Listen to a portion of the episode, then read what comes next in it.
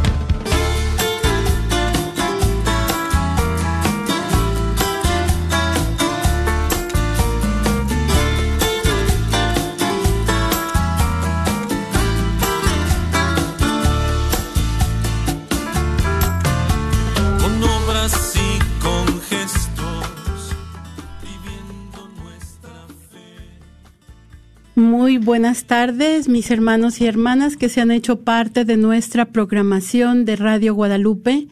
Bienvenidos a su programa Caminando con Jesús en este miércoles de la vigésimo quinta semana del tiempo ordinario.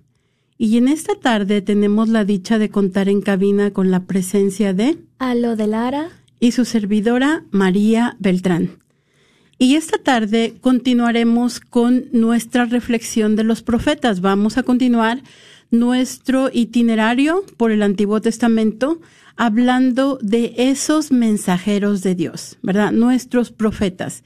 Y esta tarde vamos a invitarlos como cada tarde a que no toquen ese botón, a que se queden con nosotros el resto de esta hora y vamos a ponerlos a pensar un poquito. Si esta tarde, eh, si en, en nuestros tiempos, este, tuviéramos a los profetas con nosotros, y de hecho tenemos a profetas en medio de nosotros, ¿cuáles creen que son algunos de los mensajes que debemos escuchar de ellos, verdad? Entonces, ¿cuáles crees que son algunos de los mensajes que debemos escuchar de los profetas en nuestros tiempos, verdad? ¿O qué nos están diciendo los profetas de nuestros tiempos? Entonces, los vamos a invitar a que nos llamen al 1 800 7010373 y nos compartan lo que ustedes piensan que debería de ser ese mensaje de los profetas. Ah, como siempre, vamos a dar inicio a nuestro programa poniéndonos en la presencia del Señor. Ah, también vamos a tener una reflexión acerca del profeta Jeremías, que es al que nos vamos a referir esta tarde, y vamos a continuar con nuestro itinerario por el Antiguo Testamento. Nos ponemos en la presencia del Señor. En el nombre del Padre, del Hijo y del Espíritu Santo. Amén. Oh María, tú resplandeces siempre en nuestro camino como signo de salvación y de esperanza. Confiamos en ti, salud de los enfermos, que bajo la cruz estuviste asociada al dolor de Jesús, manteniendo firme tu fe.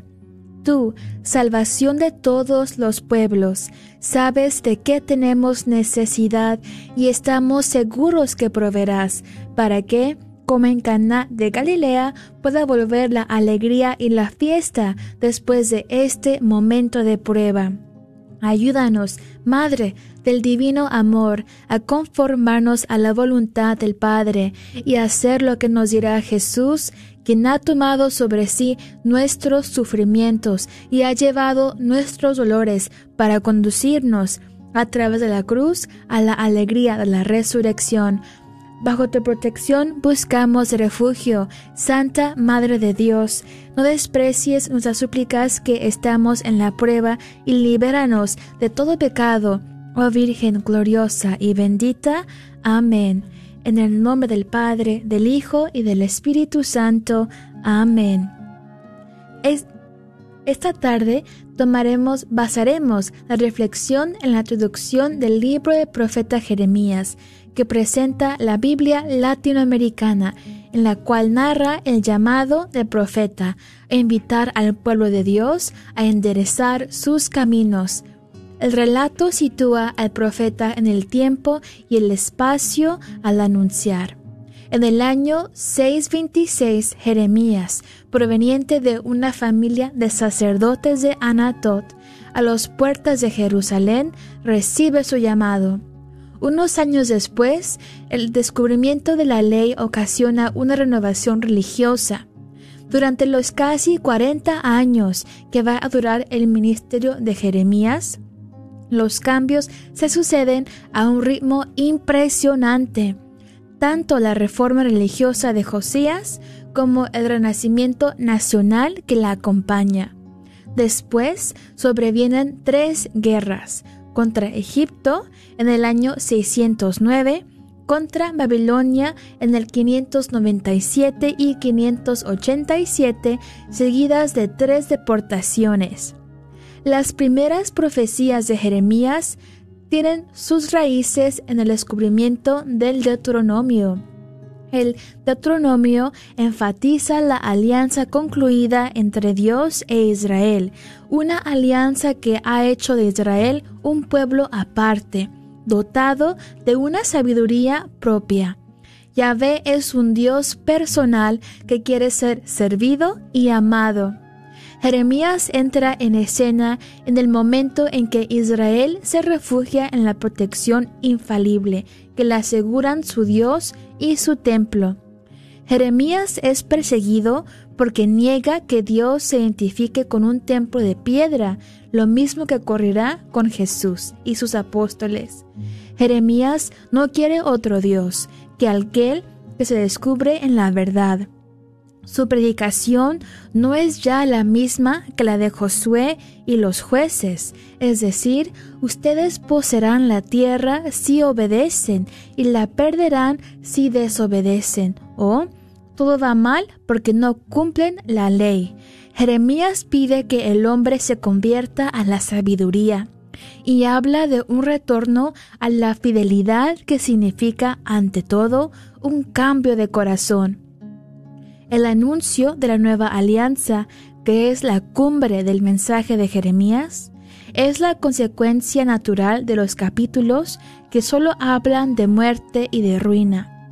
Era necesario que desaparecieran todos los vestigios de una vida donde Dios está ausente, para que el pueblo, o mejor, los corazones, se abran a una otra dimensión de la existencia humana Después de la ruina del reino de Israel, el pueblo de Dios entrará en una nueva era. Las promesas de felicidad que forman parte de la profecía de Jeremías no se pueden comprender sin esta transformación interior. Jeremías no se deja llevar por la imaginación de Ezequiel para reconstruir una Palestina ideal con un templo purificado. La lógica consecuencia de las promesas hechas a Jeremías no son los esfuerzos de Esdras para publicar la ley y organizar el judaísmo, sino simplemente el Evangelio. Y tú, hermana y hermana, que escuchas en este momento, te preguntamos, ¿cuáles crees que son algunos de los mensajes que debemos escuchar de los profetas en nuestros tiempos? Cuéntanos llamando al 1-800-701-0373, 1-800-701-0373. Muchas gracias, Alo. Muchas gracias por esa reflexión tan bonita que nos presenta este, la Biblia latinoamericana. Y bueno, con esto también estamos invitándolos a que abran sus Biblias, ¿verdad? A que lean un pedacito de cada de la Biblia, unos dos páginas diarias. Y también escuchando este las lecturas diarias de la misa las podemos encontrar en la página de los obispos USCC, USCCB y allí pueden encontrar las lecturas diarias de la misa. Entonces, poco a poquito vamos aprendiendo más de nuestras sagradas escrituras, pero para este momento esperemos que ustedes ya tengan una idea de lo que se trata la voz del profeta, ¿verdad? La voz del profeta no es otra cosa que el mismo llamado que hizo Dios a Moisés. La ley de la que hablan los profetas no se trata de otra que los diez mandamientos que Dios entregó a Moisés en el monte Sinaí. Por eso decimos Moisés es el profeta por excelencia. Y ahora tenemos también un profeta muy importante, el profeta Jeremías, ¿verdad? Y su libro nos habla de esa vocación, ese llamado que le hace Dios a Jeremías para que traiga este mensaje a su pueblo, ¿verdad? Entonces, Jeremías habla con, con el Señor. Y Jeremías también se convierte en un profeta renuente, al igual que Moisés, porque él dice, es que yo soy muy joven, Señor, ¿verdad? Entonces Jeremías va a estar en ese, en ese tiempo, en el reinado eh, del rey Josías, va a estar durante eh, su reinado, durante el reinado del rey Joaquín y también durante el reinado del rey Sedecías y nos hablaba algo de algo muy importante, ¿verdad? Cuando encontraron el libro del Deuteronomio, los rollos del Deuteronomio, cuando estaban haciendo precisamente la restauración del templo y que encuentran en esas vasijas este la ley y entonces el rey Josías se rompe su, su, su ropa, ¿verdad? Su túnica porque se da cuenta de todo lo que ellos están haciendo mal, cómo han estado este, actuando en contra de la ley del Señor. Y hace esta, esta reforma, sin embargo, nos damos cuenta que las acciones de todas estas personas han ido demasiado lejos.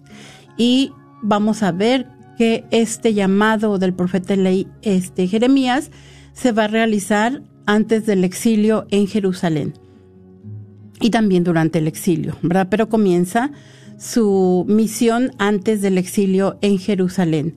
Entonces, él va a tener estos oráculos de juicio, actos simbólicos, ¿verdad? Como por ejemplo, nos habla eh, de esta fruta que ya está a punto de caer del árbol. nada más es cuestión de que el viento sople contra, contra, digo, que, de que el, el viento sople sobre esta fruta madura, ¿verdad? Y así va a ser la caída de Jerusalén, pero también hay algo muy importante y sobre todo Jeremías nos enuncia de una manera muy hermosa cómo nuestras acciones han tenido consecuencias, porque en realidad lo que nosotros vivimos son la consecuencia de nuestras acciones, no es que Dios esté empecinado en castigarnos, no, se trata de las consecuencias a lo que nosotros realizamos, pero sobre todo Jeremías nos muestra también esos oráculos de dicha, esos oráculos de esperanza, la nueva alianza, ¿verdad?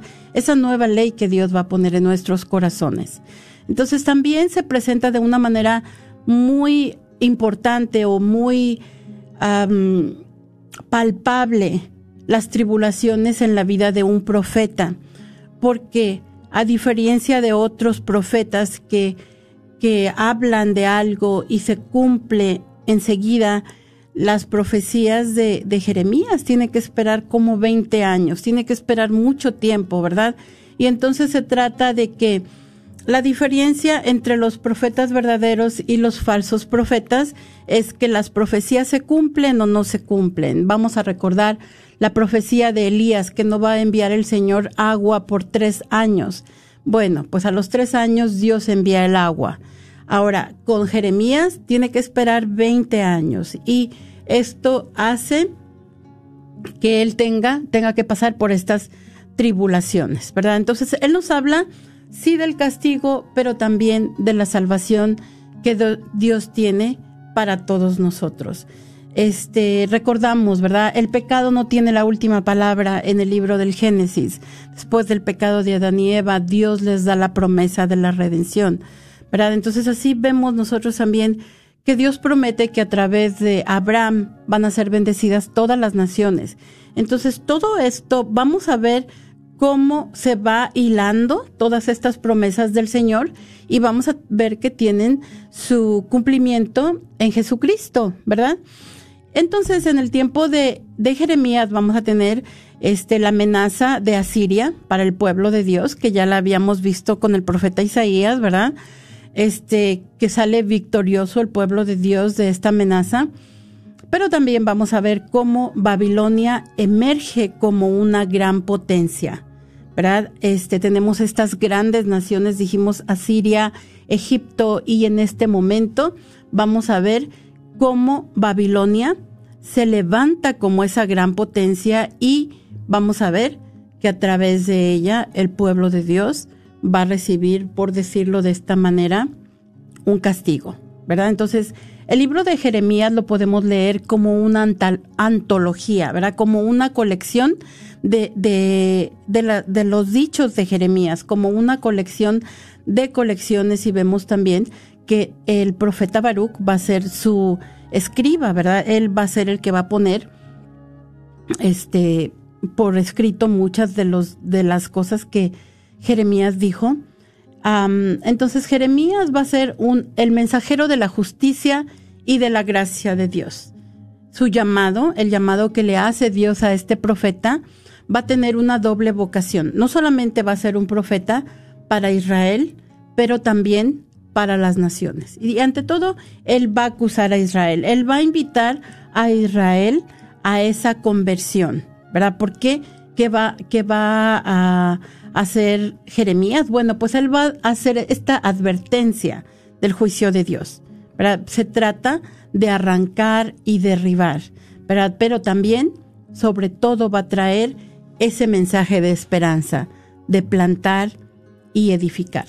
Así es de que les estamos, les estamos compartiendo cuál, era, cuál era el llamado de los profetas. Les hemos estado compartiendo por los últimos tres programas y este ya es nuestro cuarto programa, que los profetas invitan al pueblo, invitan a su pueblo, este, a tener una relación justa con Dios, obedecer la ley de Dios, amar a Dios y llamar al prójimo. Entonces, en nuestros tiempos, ¿qué es lo que nos está respetando de esta ley a la que Dios nos invita, verdad? Esta alianza con nuestro Señor.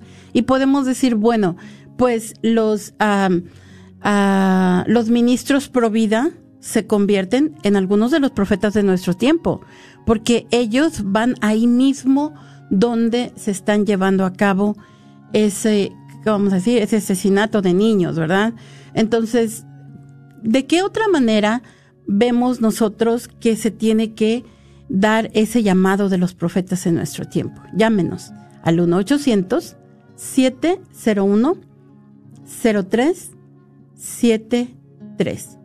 1-800-701-0373. Entonces, ¿qué es lo que vamos a continuar entonces con nuestro profeta Jeremías? Y vamos a ver que en los primeros capítulos del profeta, en los primeros 24 capítulos, vamos a, tener esta acusación y advertencia para Israel. Israel ha roto la alianza que Dios hizo con ellos. No está respetando la ley, no está respetando la Torah, está adorando a los dioses cananeos, ¿verdad? Está edificando también, está construyendo santuarios a ídolos por toda la tierra. Entonces, Jeremías eh, hace una manera donde compara la idolatría, este, esta búsqueda de otros dioses del pueblo de Dios con un adulterio, al igual que lo había hecho Ezequiel, al igual que lo había hecho Oseas, ¿verdad? Entonces, él habla de prostitución, de promiscuidad y sobre todo de la deslealtad que tiene el pueblo con Dios. Entonces va a traer ese mensaje de destrucción y de esperanza del que hablamos anteriormente, ¿verdad? Él está invitado por el Señor, está invitado por Dios a decir lo que ve y a denunciar lo que el pueblo está viviendo y también es un llamado de cada uno de los profetas, ¿verdad? A velar por la realización de su palabra. Entonces, este, en, en el libro del profeta Jeremías vemos esa absoluta intimidad entre el Señor y el profeta, ¿verdad? Y lo vemos con todos los profetas, cómo Dios, de qué manera tan delicada los invita, pero también el, profeta al resistirse, Dios hace esa promesa, ¿verdad? La promesa de que va a estar, este, ah, con ellos y por eso es que la palabra profética goza de esta autoridad, ¿verdad? El profeta va a tener esas, esas visiones y las va a expresar al, al pueblo a través este, de la palabra que Dios le ha revelado, de la palabra, de la palabra divina. Eh, vemos en, el libro del profeta Isaías esos verbos tan importantes como yo te formé en el vientre de tu madre, yo te conocí antes de que nacieras, ¿verdad? Antes de que te hubiera formado en el cuerpo, de- en el vientre de tu madre, yo ya te conocía y te consagré para ser el profeta de las naciones. Esa, esa intimidad con la que Dios le habla a Isaías, ¿verdad? Ah, perdón, a Jeremías, de conocerlo, de consagrarlo, de formarlo. Entonces, eh, como dijimos anteriormente, él iba destinado, estaba destinado a ser el profeta de las naciones. Y lo que dice Jeremías, ¿verdad? Yo no sé hablar, igual que Moisés. Yo soy muy joven, Señor, ¿por qué no hablas a otra persona? Yo no sé hablar, ¿verdad? Pero, pero Dios mismo lo va a afirmar. Entonces, en su libro, el, profeta Jeremías acusa sobre todo a los líderes, ¿verdad? Todo el pueblo, sabemos que todo el pueblo ha estado pecando, tal vez algunas personas contadas con los dedos de la mano no están haciendo esas cosas tan atroces, pero en realidad todos pecamos, ¿verdad? Y nosotros lo sabemos, lo, lo dice San Pablo, todos, todos nosotros pecamos. Pero él está acusando sobre todo a los líderes, a los sacerdotes, a los reyes, a los profetas, a todos estos ungidos que están llamados a ser los guías del pueblo de Dios y que sin embargo también se han, han sucumbido ante otros dioses, ¿verdad? Y sobre todo porque ellos son, ellos son los elegidos de Dios para ocuparse de que se establezca la justicia y, y el derecho para todas las personas. Sin embargo, se está viviendo una injusticia social rampante, ¿verdad? Las viudas, los huérfanos, los inmigrantes son abusados en este tiempo, ¿verdad? Son descuidados. Entonces vemos el sermón este del templo en el libro del profeta Jeremías. Nos dice, nos dice eh, en el capítulo 7 que eh, el profeta, el profeta Jeremías dice, mejoren su proceder y sus obras y yo me quedaré con ustedes en este lugar. Esa es la palabra de Dios. No confíen en palabras mentirosas como estas. Miren el templo de Yahvé. Aquí está el templo de Yahvé. Este es el templo de Yahvé. Más bien, mejoren su proceder y sus obras y hagan justicia a todos. Dejen de oprimir al extranjero, al huérfano y a la viuda y no manchen este lugar con sangre de gente asesinada. No vayan en pos de otros dioses para desgracia de ustedes. Y yo entonces voy a mantenerlos en este lugar, en el país que les di a sus padres desde hace tiempo y para, para siempre. Pero ustedes se fían de palabras engañosas e inútiles. Ustedes roban, matan, toman la esposa del prójimo, juran en falso u ofrecen sacrificios a otros dioses que no son de ustedes, y luego vienen a presentarse ante mí en este templo que lleva mi nombre y dicen, aquí estamos seguros después de cometer tantas maldades. Y la pregunta, ¿será un refugio de ladrones esta casa mía sobre la cual descansa mi nombre? Es así como la ven ustedes, pero yo también he visto. Vayan pues al santuario de Silo, donde quise que descansara mi nombre en tiempos pasados, y miren cómo lo traté por los crímenes de mi pueblo Israel.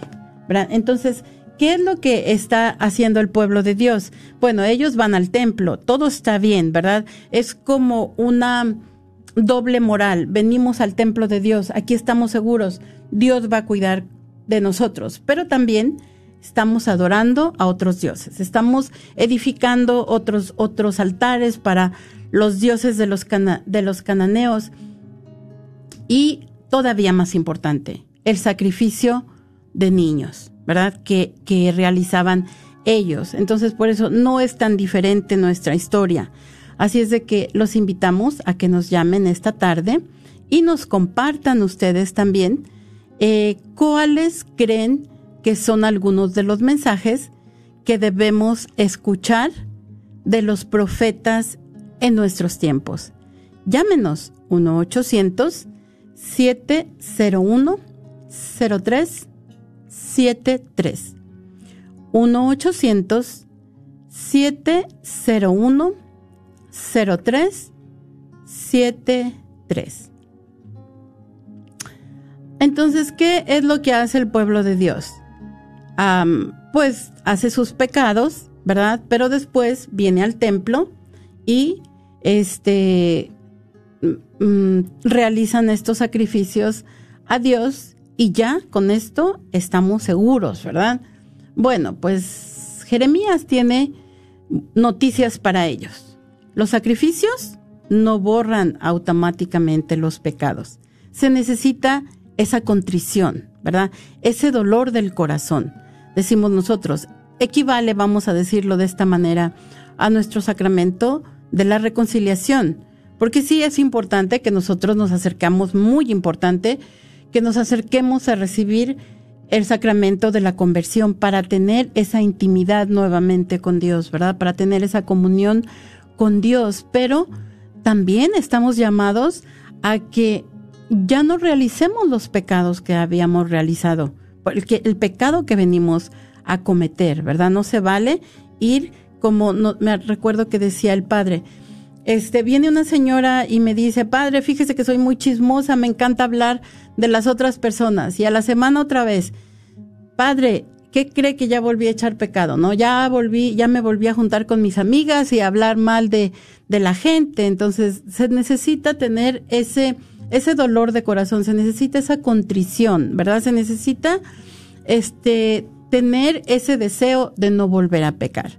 Y así también es de lo que nos habla el profeta Jeremías. Los sacrificios no borran automáticamente nuestros pecados, ¿verdad?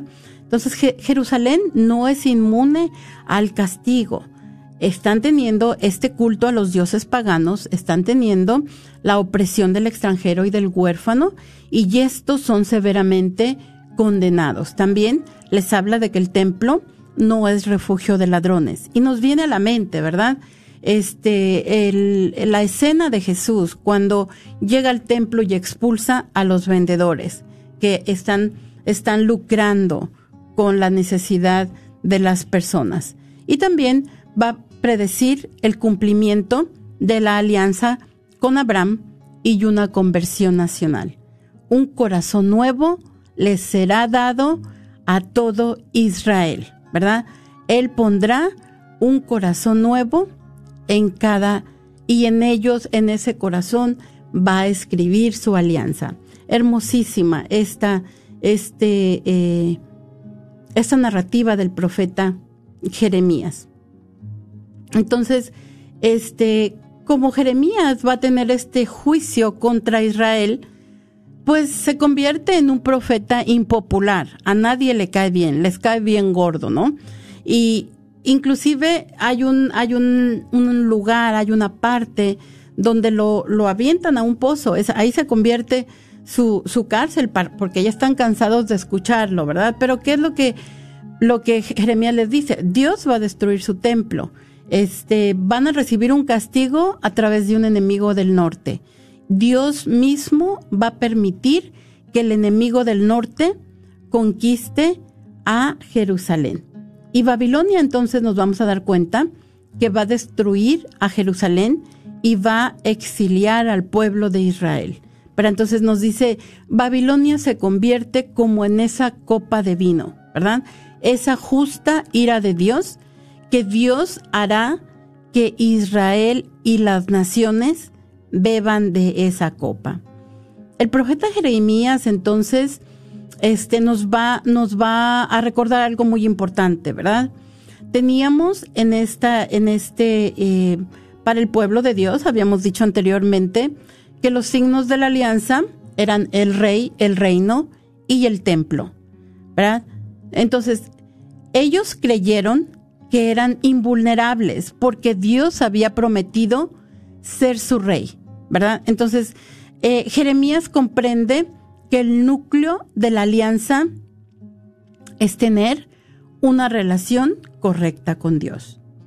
Jeremías rogaba a Israel que se arrepintiera porque estaba predicando ese juicio contra Israel. Sobre todo los capítulos finales del libro, a partir del capítulo 26, vamos a tener ese juicio contra Israel. También Jeremías va a denunciar a los, a los falsos profetas, ¿verdad? Que solamente se preocupaban por acariciarles el oído a las personas que tenían, este, estaban en esas posiciones de autoridad ah, para que siguieran. Y, y, estas personas, entonces los reyes, eh, seguían haciendo lo que les complacía. Eh, pero también les trae este mensaje de esperanza, ¿verdad? Va a estar pidiendo al, pueblo que se arrepienta, como lo escuchamos aquí en el libro, en el capítulo 7 que habíamos leído. Eh, y vemos este, la promesa entonces de Dios, esta señal de esperanza. Nos dice un, un capítulo muy bonito, el capítulo 31 del, del, del profeta Jeremías y bien fáciles de aprender, porque el capítulo 31 comienza con el versículo 31 y nos dice, llegarán los días, oráculo del Señor, en que estableceré una nueva alianza con la casa de Israel y la casa de Judá. Y es muy hermoso porque si ustedes se dan cuenta, hablábamos cuando hablamos del libro de, de los libros de los reyes, que no estaban separados los reyes del norte y los reyes del sur, porque para Dios este, seguían siendo los dos, a pesar de que ellos estaban separados, los dos siguen siendo su pueblo. Entonces dice, no dice, voy a hacer una alianza en la casa de Judá, aunque nos damos cuenta que desde que, desde que eh, el pueblo del norte sucumbe ante Asiria, ya nada más vamos a ver profetas en el sur, ¿verdad? Como es el caso del profeta Ezequiel, del profeta Jeremías. Sin embargo, nos habla de una alianza con la casa de Israel, y la casa de Judá. No será como la alianza que establecí con sus padres el día en que los tomé de la mano para hacerlos salir del país de Egipto. Mi alianza que ellos rompieron, aunque yo era su dueño, oráculo del Señor. Esta es la alianza que establecí con la casa, que estableceré con la casa de Israel después de aquellos días Pondré mi ley dentro de ellos y la escribiré en sus corazones. Yo seré su Dios y ellos serán mi pueblo. Y ya no tendrán que enseñarse mutuamente diciéndose el uno al otro, conozcan al Señor, porque todos me conocerán, del más pequeño al más grande, porque yo habré perdonado su iniquidad y no me acordaré más de su pecado. Qué maravilla, ¿verdad? Qué maravilla el amor de Dios, ¿verdad? Va a escribir en cada uno de nuestros corazones su ley, ¿verdad? Porque todos tenemos que conocer a Dios. Todos, todos tenemos que conocer el amor de Dios. Dios nos habla de su amor en las acciones de cada día. Querramos verlas nosotros o no, ¿verdad? Dios actúa en nuestro favor. Dios nos da su amistad. Dios nos da la vida. Y Dios nos da, como nos lo dice el profeta este, Jeremías, esa esperanza, ¿verdad? Como nos lo enuncian los profetas. Dios no se va a olvidar de la alianza que ha hecho con su pueblo. Entonces, con el, con Jeremías nosotros vemos eso, ese llamado a la conversión a través del exilio, ¿verdad? Este, nos damos cuenta cómo Dios ha llamado a su pueblo en diferentes etapas de la historia de la salvación. Por ejemplo, los 40 años que el pueblo caminó en el desierto, este, bajo la guía de Moisés. Se recuerdan que decían, pues no estaba tan lejos, ¿verdad? ¿Por qué no llegaron de Egipto a Canaán en menor tiempo? Pero nos decían, este, nos dice la Biblia, el pueblo está, estaba, el, pueblo tenía los, los, los dioses egipcios, ¿verdad? Y Dios quería purificarlos a través de la caminata por el desierto. Pero el mismo profeta Oseas nos dice, yo la llevaré al desierto, ¿verdad? Allí la desposaré. E, e, ese, ese llamado del Señor, cuando nosotros estamos este, privados absolutamente de todo, en este llamado a la enfermedad que tenemos que, que no sabemos cómo va a ser el siguiente, eh, las siguientes síntomas a través de los cuales se va a presentar el virus, ¿verdad? Pero que nosotros no sabemos que tenemos que agarrarnos del Señor. Entonces nos dice que después del exilio va a renovar su pacto y va a transformar el corazón de Israel. Va a poner su ley en sus mentes y en sus corazones, ¿verdad? Este, y al regreso del exilio vamos a ver nosotros la llegada del Mesías, ¿verdad? La llegada de nuestro Señor Jesucristo. Entonces, a pesar de la apostasía de, Israel, Dios no va a permitir que el pecado tenga la última palabra. Y eso también lo escuchamos en el Génesis, este, eh, después de que Adán y Eva cometen el primer pecado, ¿verdad? Dios no va a tener, no va a permitir que el pecado y la muerte tengan la última palabra su fidelidad va a traer el cumplimiento de sus promesas a pesar de todo. Todas las naciones van a reconocer al Dios de Israel como el Dios verdadero. Entonces los invitamos a ustedes también esta tarde a que nos llamen y nos compartan cuáles creen que son algunos de los mensajes que debemos escuchar de los profetas en nuestros tiempos. Y nosotros como bautizados hay que recordar, todos somos profetas. Entonces, ¿cuál es una denuncia que yo necesito hacer en mi tiempo? ¿Verdad? ¿Cuáles son algunas de las maneras en las que la ley de Dios no está siendo escuchada? Llámenos 1-800-701-0373. 1-800-701-0373. 0373. Entonces, ¿qué es lo que va a pasar? Dios va a utilizar a, Babilonia para juzgar a las naciones. La, va, vamos a ver, dijimos, Babilonia se va a levantar como esta gran potencia. Y tenemos nuestra primera llamada. Muy buenas tardes. ¿Con quién tenemos el gusto? Mercedes. Mercedes, ¿cómo estás, mamá? ¿Qué nos quieres? ¿Qué nos quieres compartir esta tarde? Y esta tarde quiero este quiero felicitar a mi mamá porque pasado mañana va a cumplir años.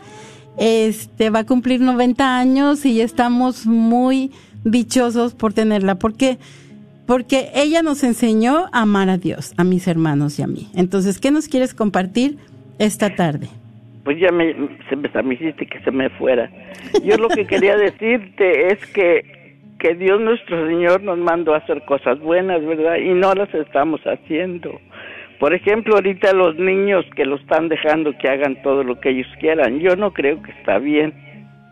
Entonces, pues mejor explícales, porque yo no sé, pero yo creo, los niños que, que no saben ni son niños ni son niñas, los matrimonios que se casan, todas esas cosas yo creo que no le gustan a Dios.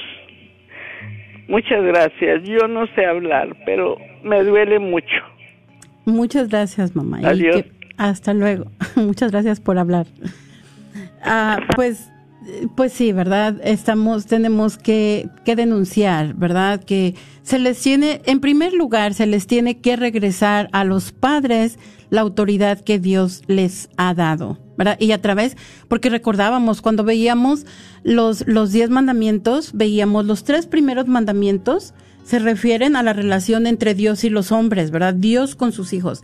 Pero decíamos, el cuarto mandamiento, inmediatamente después de los tres mandamientos que se refieren a Dios, tenemos el, este mandamiento que se refiere a, a honrarás a tu padre y a tu madre, ¿verdad? Entonces, ahorita les estamos quitando en muchas maneras a los padres la autoridad sobre sus hijos y estamos llevando a nuestra humanidad a un, a un lugar donde, donde los niños, como, como nos decía mi mamá, los niños este, pueden elegir sin, sin siquiera tener una formación, porque Jeremías era muy humilde al decir yo soy, yo soy joven, ¿verdad? Pero los niños en realidad no tienen esa madurez que se necesita para elegir entre lo que tiene que ser su sexo y tenemos en verdad que regresar a Dios, ¿verdad? Tenemos que regresar a ese libro del Génesis donde tenemos que Dios instituye el matrimonio entre un hombre y una mujer. Eh, muchas gracias. Muchas gracias nuevamente por llamarnos esta tarde. Vemos entonces que, que vamos a tener que Dios va a utilizar a Babilonia para juzgar a las naciones, no solamente a la nación de, de Israel, pero también a Hazor, a Filistea, a Egipto, a Edom, a Moab, a Amón, a Damasco y se levanta sobre co- como un gigante, ¿verdad? Enorme sobre todos estos pueblos. Pero también vamos a tener el juicio sobre Babilonia, porque Dios no va a aprobar la, la violencia y la idolatría que se vive en Babilonia. Este, Babilonia también posteriormente vamos a ver cómo es sometida a la, a la, a la justicia de Dios, ¿verdad? va a haber una denuncia ante el orgullo y la injusticia que se comete en Babilonia y vamos a ver esta imagen de, eh, de la torre de Babel que vimos en el libro del Génesis, en el capítulo 11, donde se ve esta nación este rebelde que, que piensa que puede llegar al cielo sin la necesidad de Dios. Vemos la glorificación de la prosperidad y la guerra, ¿verdad? Dios entonces va a entregar posteriormente a esta nación a la destrucción. Y tenemos eh, también en este mismo libro del profeta Jeremías, ah, nos va- vamos a ver al final del libro una, un recuento del segundo libro de los reyes, del, del, del capítulo, vamos a ver el capítulo, lo que se narra en el capítulo 25 del libro, del libro de los reyes, donde este, se destruyen los muros de Jerusalén, se destruye el templo, se destruye inclusive los campos, la tierra. Vamos a ver cómo la nación es llevada al, ex- al- al exilio y vamos a ver este todo el cumplimiento finalmente de las de las profecías de este profeta, de este profeta Jeremías. Eh, y pero vamos a ver también que termina con la liberación de Joaquín, que es un rey del linaje del rey David, ¿verdad? Entonces aquí, de cierta manera, vamos a ver la esperanza, porque Joaquín va a comer a la mesa del rey por el resto de su vida. Entonces el libro de los reyes, los libros de los reyes nos damos cuenta que concluye a finales del siglo VI tras la segunda deportación a Babilonia, ¿verdad? Vamos a ver este, la institución, que la institución de la monarquía ha fallado en su misión de la unificación al culto al único Señor. Este, y también vamos a ver el desprecio de la ley. Decíamos que Jeremías es, este, se, se conoce como que es también el, el autor del libro de las lamentaciones y vamos a terminar nuestra tarde con un, con una, con un fragmento del libro de las lamentaciones, lo que se vivía en el tiempo del exilio. Ya no hay paz para mi amo, para mi alma. Me olvidé de la felicidad. Por eso dije, se ha agotado mi fuerza y la esperanza que me venía del Señor. Recordar mi opresión y mi vida errante es ajenjo y veneno. Mi alma no hace más que recordar y se hunde dentro de mí. Pero me pongo a pensar en algo y esto me llena de esperanza. La misericordia del Señor no se extingue ni se agota, su compasión. Ellas se renuevan cada mañana. Qué grande es tu fidelidad. El Señor es mi parte, dice mi alma. Por eso espero en Él. El Señor es bondadoso con los que esperan en Él, con aquellos que lo buscan. Muy buenas tardes a todos y muchas gracias por acompañarnos. Este, le doy gracias a todos los que nos acompañaron a través de las ondas radiales de Radio Guadalupe y también a las personas que nos acompañaron a través de Facebook y a mi madre que nos habló esta tarde. Que Dios los bendiga. Concluyamos con nuestra oración en el nombre del Padre, del Hijo y del Espíritu Santo. Amén. Virgen Santísima de Guadalupe, Madre de los ángeles y Madre de las Américas, acudimos a ti hoy como tus amados hijos. Te pedimos que intercedas por nosotros con tu Hijo, como lo hiciste en las bodas de Caná. Ruega por nosotros, Madre amorosa, y obtén para la nación, para el mundo, para todas las familias, la protección de tus santos ángeles para que podamos salvarnos de lo peor de esta enfermedad. Para aquellos que ya están afectados, te pedimos que les concedas la gracia de la sanación y la liberación. Amén. En el nombre del Padre, del Hijo y del Espíritu Santo. Amén.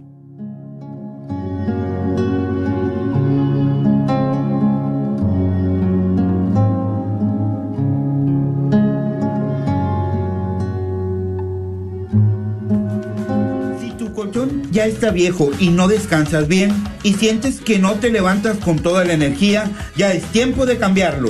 Y aquí en Chipinque Furniture encontrarás el mejor colchón con el mejor confort y con garantía hasta 12 años. Contamos con colchones con la mejor tecnología, con Piloto, Memory Foam, ortopédicos, los mejores colchones con solo 39 dólares de down te los puedes llevar. Estamos ubicados en Dallas y Balch Spring. No lo pienses más y aprovecha los colchones con garantía. Ven, visítanos o contáctanos en el 214-274-0780. 214-274-0780. Solo en Chipinque Furniture. ¿Buscas una universidad católica donde las mayores obras de la tradición occidental y católica sean la base para el aprendizaje? ¿Todo en un entorno fiel al magisterio? La Universidad de Dallas ofrece una educación en artes liberales excepcional, preservando la sabiduría del pasado mientras prepara a los estudiantes para futuros que cambiarán el mundo. Excelente académicamente, siempre fiel. Aplique hoy visitando udalas.edu. Hola, soy Dr. Peralta, quiropráctico, sirviendo a la comunidad hispana con sus dolores de cuello, espalda o cintura. También atendemos cualquier accidente de auto o de trabajo. No sufra más con estos problemas, por favor, háblenos al 214-942-3700. 214-942-3700. Tenemos clínicas en Dallas y la Gran Plaza de Fort Worth. 214-942-3700. Para sus dolores de cuello, espalda y cintura. Este es un patrocinio para la red Radio Guadalupe. Soy la doctora Elena María Careneva, abogada de inmigración y consultora del Consulado Mexicano en Dallas. Me gradué de la Escuela de Derecho de la Universidad de Texas Tech y llevo más de 20 años trabajando con nuestra comunidad hispana católica. Soy miembro de la parroquia de San Juan Diego. Llámenos para su consulta inicial gratis al 972-446-8884. 972-446-8884. Que viva nuestra reina, la Virgen de Guadalupe.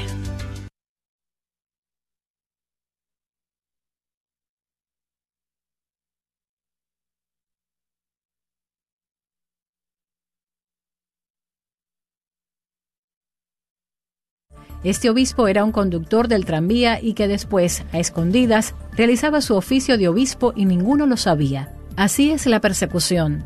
Por ello el Santo Padre alentó a recordar el pasado porque no hay oración sin memoria, la memoria de la propia vida, de la vida del propio pueblo, de la historia. Hacer memoria, recordar, esto hace bien y ayuda a rezar, afirmó Francisco. La Universidad Francisco de Vitoria de Madrid, en España, celebrará el segundo Congreso Virtual para Educadores Católicos Educación del Corazón, Amarme para Amarte.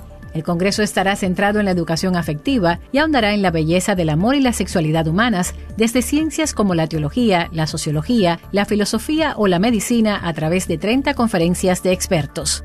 Comienza este 23 de septiembre y culmina el 3 de octubre, y por ahora cuenta con cerca de 20.000 inscritos. Al ser un congreso online, los participantes podrán disfrutar durante toda una semana de las conferencias impartidas por expertos como Enrique Rojas, catedrático de psiquiatría, Franco Nembrini, profesor y escritor, o Monseñor José Ignacio Monilla, obispo de San Sebastián, entre otros. Manténgase bien informado en EWTN, Radio Católica Mundial. Gracias por su amable atención y que Dios le bendiga.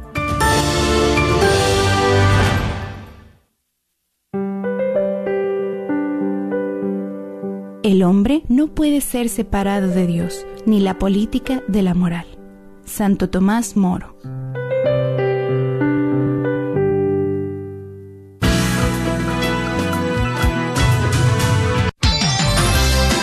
Gracias por escuchar KJON 850 AM en la red de Radio Guadalupe. Radio para su alma.